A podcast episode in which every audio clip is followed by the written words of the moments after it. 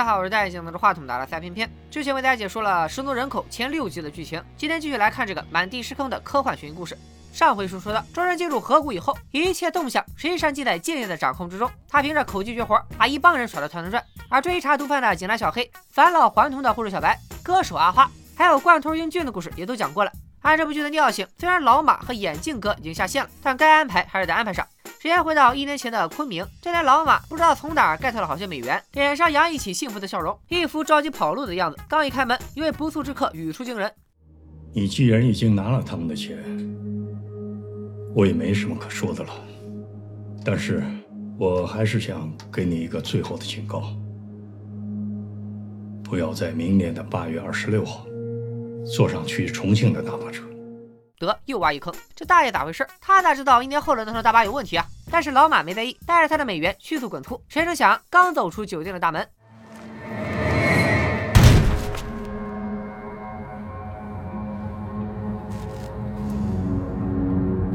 开门红啊！看来老马这条线也不简单。原来这大爷姓刘，是一家银行的行长，咱们就管他叫刘行长吧。俩人是通过采访认识的。老马瞅准刘行长位高权重，就批了几张他的艳照，招摇撞骗。看了艳照的人都以为老马手里攥着刘行长的把柄，肯定能办成大事，纷纷自投罗网。在重庆骗了一圈以后，老马又金蝉脱壳，跑到了昆明，故技重施。这次他行骗的目标就是健健和健健他爸。刘行长劝阻老马不要拿健健父子的钱，否则会死在他们手里。我也没搞懂刘行长的脑回路。老马拿着你的假遗照照照片，你还要给老马来个温馨提示。领导好度量。老马可能是没听说过天道好轮回，苍天饶过谁，完全不听刘行长的劝，拿着健健爷俩的钱就溜了。没想到报应来的也挺快，老马做的太多，仇家找上门来，一针麻醉下去，老马立刻不省人事。仇家准备带老马坐大巴回重庆算总账。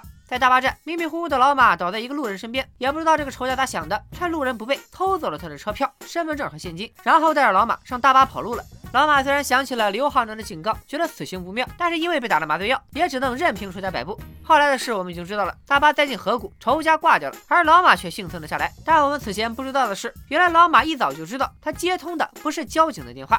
电话那头的人指挥老马稳住其他几位，并让他独自到上游的吉普车上等自己。老马这才故意脱了队。等到了会面地点，老马发现约他过来的竟然是健健，也是有点小惊讶。见健健手握钢枪，老马急中生智，发挥专业特长，用相机闪光灯晃了健健，妄图趁机开溜。但健健不费吹灰之力就制服了老马。临了还语重心长的来了这么一句：“你不应该出现在这儿，你一定会死。”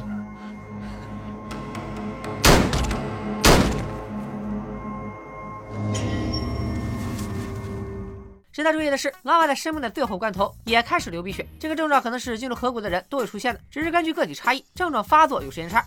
话说回来，领导果然不一样，刘行长居然能够两次精准预言老马的命运，看来也是深藏不露。干死老马之后，健健就暂时打卡下班了，直到第二天小黑掉进陷阱，才正式在众人面前亮了相。当天晚上，小白独自走进山洞，没有回来。小黑守着晕倒的英俊过了一夜。健健和阿花则在大巴顶上吃了一宿的罐头。天亮后，几个人终于汇合到一处，一起穿过了山洞。可没想到，山洞那头居然换了人间。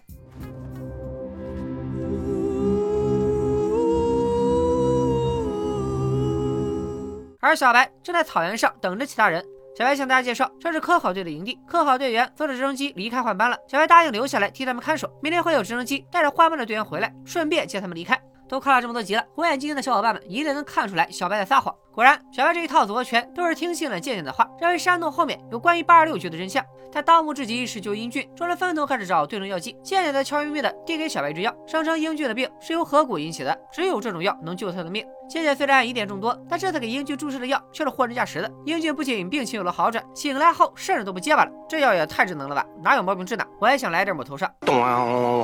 清醒过来的英俊从包里翻找着什么，这才想起发现老马尸体后，自己把老马的相机拿走了。他翻看相册，发现老马生前拍摄的最后一张照片里，渐渐赫然其中。渐渐多金啊，哪能让人抓住这等黑料？一针镇静剂下去，又给英俊安排明白了，并且拿走了相机存储卡。刚安顿好英俊，小黑这边又出了幺蛾子。他看出小白在帮渐渐说谎，就跟阿花商量好，自己回到河谷去下游找出路。阿花则按兵不动，拖住其他人。小黑这一出山洞就有惊喜，发现了借鉴藏在河谷里的对讲机和手枪。小黑内心估计也是很斯巴达，这也太波谲云诡了。一个意外整出各种超自然现象就算了，还有这种军事手段。小黑又想起之前那个同样诡异的陷阱，于是健步如飞直奔过去，想看看井盖下面到底有啥。好不容易打开之后，发现我擦，被冻得结结实实的，啥也没有。那这些绳子嗖嗖往下窜是见鬼了吗？与此同时，留守在草原上的小白在帐篷附近发现了昔日战友的墓碑。这里有个细节：小白战友的姓氏和目前活着的几个人的姓氏刚好是一一对应的。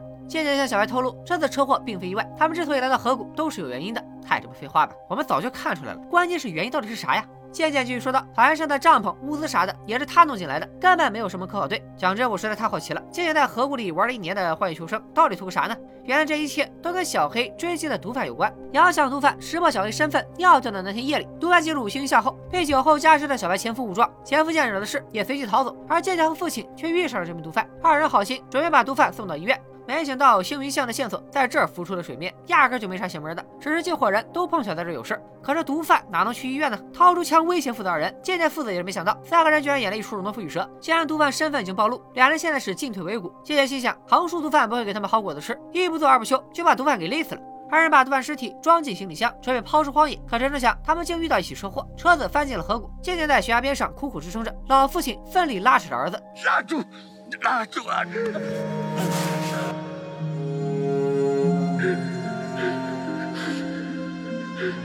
儿子，对不住了啊！这一个儿子对不住了，我三观都快被震碎了。这老父亲流的是哪门子鳄鱼的眼泪？还上寻亲节目找儿子？你儿子在哪？你心里没点数吗？总之，渐渐就这样来到了河谷，勤勤恳恳脱离年荒，等着其他几个人加入游戏。渐渐的前世终于闪回结束，再回到草原上谈话的二人，渐渐还告诉小白，英俊阿花患上的怪病都是河谷造成的。他提供给小白的药不仅专治这个病，而且只针对 T H 阴性血的人有效。也就是说，来河谷的所有人都是 T H 阴性血。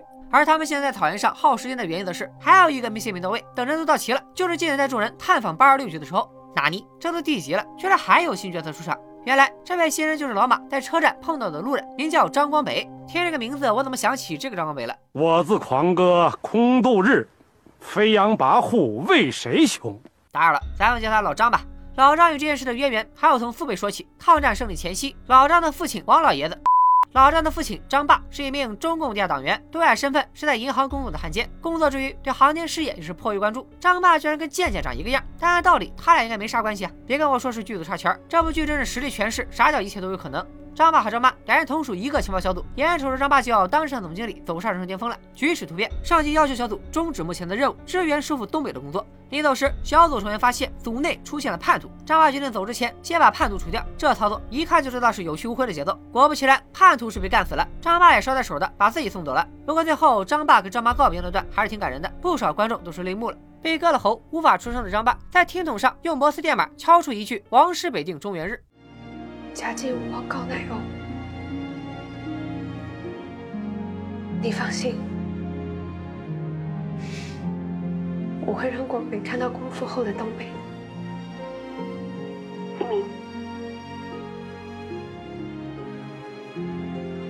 我们来生再见。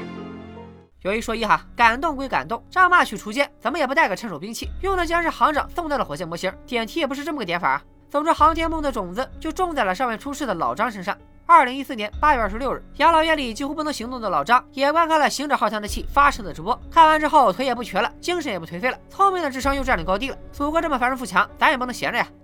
王师北定中原日，家祭无忘告乃翁。行行行，我忽悠上了，忽悠上了。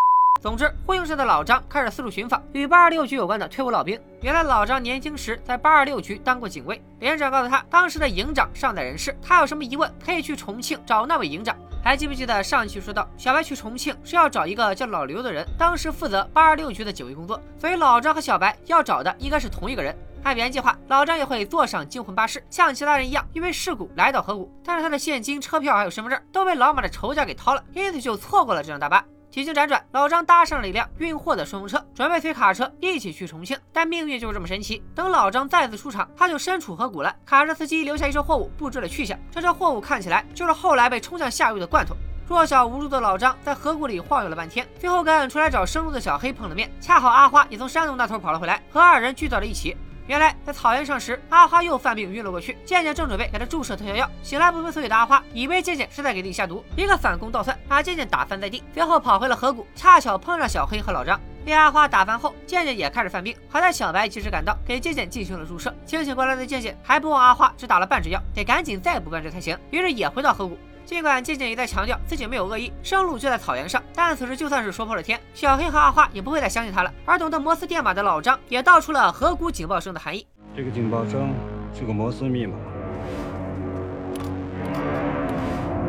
远离河谷，来生再见。这家伙惊悚力 max，谁听了不害怕？脸都撕破到这份上了，小黑枪也举半天了，不开一枪，好像面子上也过不去。但是别忘了，小黑可是人民警察，怎么能随便开枪杀人呢？这时，濒临崩溃边缘的阿花上线了。李教，他也许不会，但是我会。你再不说出离开河谷的方法，我真的会开枪。了解你，你没这个胆子。小黑走我。按说只是打到了腿上，都在河谷蹲一年了也没事怎么遇上这点事儿就挺不过去了呢？不过都这会儿了，我也累了，编剧让送走就送走吧。渐渐留下一句“快去草原找小白”就 GG 了。而草原上的小白在一个井盖下发现了新玩具，拉动机关后，一个地下室的门被打开，这下面正是小白三十年前工作的研究所。小白的思绪也随之回到三十年前。三十年前，小白前男友戏份还挺多，给他起个名叫帅帅吧。遥想当年，小白和帅帅同在一个研究所工作，一边搞事业，一边共匪恋爱。上级通知，研究小组很快就会去八二六局继续工作。就在这个节骨眼上，小白被其他几名同事指证在工作中出现失误，丢失了一份重要文件。因此，组内其他同事都顺利进入八二六局，只有小白落了单。不仅如此，小白从此再也没有见过这几位同事，包括男友帅帅。其实小白也是因祸得福，领导后来才透露，加入八二六局的几名同事早在八六年就全部去世了。哎，等等，之前不是说帅帅是九九年死的吗？怎么又成八六年了？咱们接着往下看，看编剧怎么圆。最让小白介怀的，还不是没能去成八十六局，而是他不相信帅帅当初也参与了指证。领导拗不过小白，给他看了当年的政策记录，帅帅果然没有参与指证。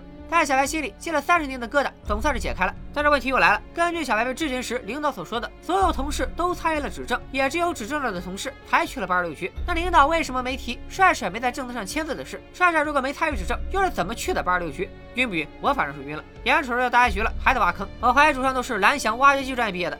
书归正传，通过地下研究所的投影资料，小白得知八十六局原本研究的正是暗物质，但是在研究过程中有工作人员因事故去世，因此衍生出一个研究如何让这些工作人员起死回生的 MD 计划。听这个计划名字咋不像啥好话呢？Whatever，没想到这个 MD 计划还真研究出成果来了。当尸体被人工解冻并加热至四十摄氏度时，并加热至四十摄氏度时，尸体就会恢复生理机能。这套操作有点像《三体》里的寻人技术啊！开始怀疑唯物论的小白正准备开溜，但就在这时，他也开始流鼻血。小白用尽最后的力气爬到地上，正闭上返回草原找他的小黑、阿花和老张。但是渐渐已经不在了，剩下的人并不知道特效药藏在哪儿。时间一点点过去，清醒的人也纷纷开始发病，直到最后一个也不剩。这剧情熟不熟悉？是不是仿佛又看了个无人生还？眼看着就要团灭，盖世英雄踩着七彩祥云来救紫霞了。半梦半醒间，小白好像看到帅帅来到自己身边，给自己打了一针，还告诉自己特效药放在了他身边，箱子密码就是小白的生日。随后，帅帅又踩着祥云飘然而去。俺老孙去也！哈哈！小白醒来，只见身边果然有个箱子，而密码也正如帅帅在梦里所说，是小白的生日。小白觉得这里头肯定有蹊跷。一日清晨，小白带着被救回来的众人来到帅帅墓碑前，开始挖坟。也不知道他是怎么个脑回路，觉得不对劲儿就挖坟，可能是跟主创一起从蓝翔毕业的。没想到还真让小白给蒙对了，帅帅的坟里头真有内容。小盒里装的竟然不是帅帅的骨灰，而是三十年前丢失的那份文件。到这儿，小白是彻底明白了。MD 计划研究资料里称，让人起死回生的操作是有条件的。首先是尸体当中存在某种在暗物质实验事故中释放出来的细菌，其次这种细菌只针对 TH 阴血的死者有效果。来到河谷并幸存下来的几人，在血型上符合这一要求。小白判断他们现在已经感染了这种细菌，帅帅应该也感染了。这一切都是帅帅布的局，他一直都在河谷里运筹帷幄。他们需要把帅帅找出来，才能解开谜团，离开河谷。我估计，之所以小白打了药自杀却没有成功，老张腿脚也利索了，英俊也不结巴了，还有小黑，明明受了严重的伤，不太适合剧烈运动，可来到河谷也没看出他身子骨不行，都跟他们感染的细菌有关。至此，河谷五人组的戏份就告一段落了。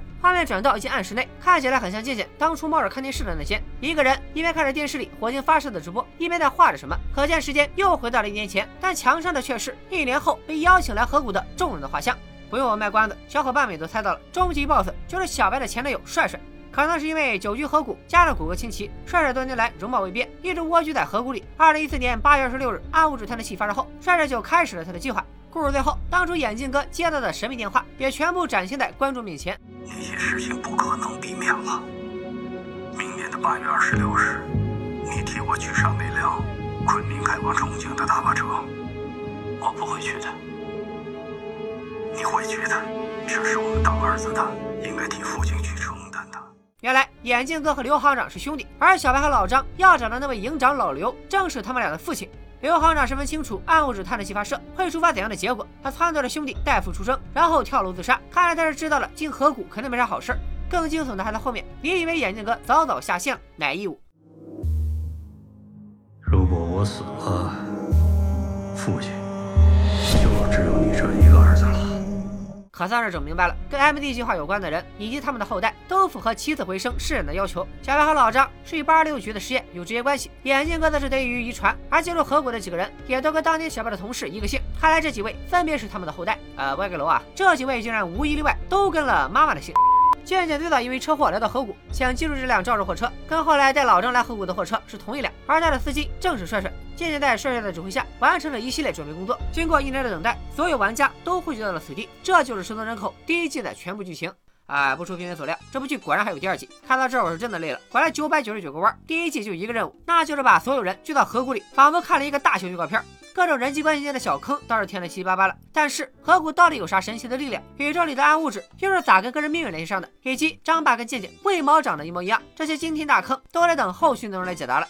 其实这部剧把人物间的关系编织的非常巧妙，虽然其中也有许多巧合，但也不是特别生硬硬凹出来的巧，而是不禁让人感叹命运无常。但是逼格之上的剪辑手法实在太过故弄玄虚，来来回回一大圈，一个事还没说明白。隔壁朱朝阳的暑假都过完了，这边的小白还在八月底晃悠，劝退了一大批观众。大结局播出后还要搞第二季的消息，更是惹毛了不少好奇宝宝，评分也急转直下，现在在不及格的边缘试探。尽管如此，大 boss 帅帅还是让人有那么一丢丢的好奇。等第二季出来，片片应该也会去瞅一眼，提前帮小伙伴们试毒。看在片片为了填坑，最终还是干完了这部烂尾剧的份上，请大家不要吝啬手里的一键三连。以后片片也会为大家分享更多精彩的悬疑片和悬疑剧。这期就说到这里吧，咱们下期再见，拜了个拜。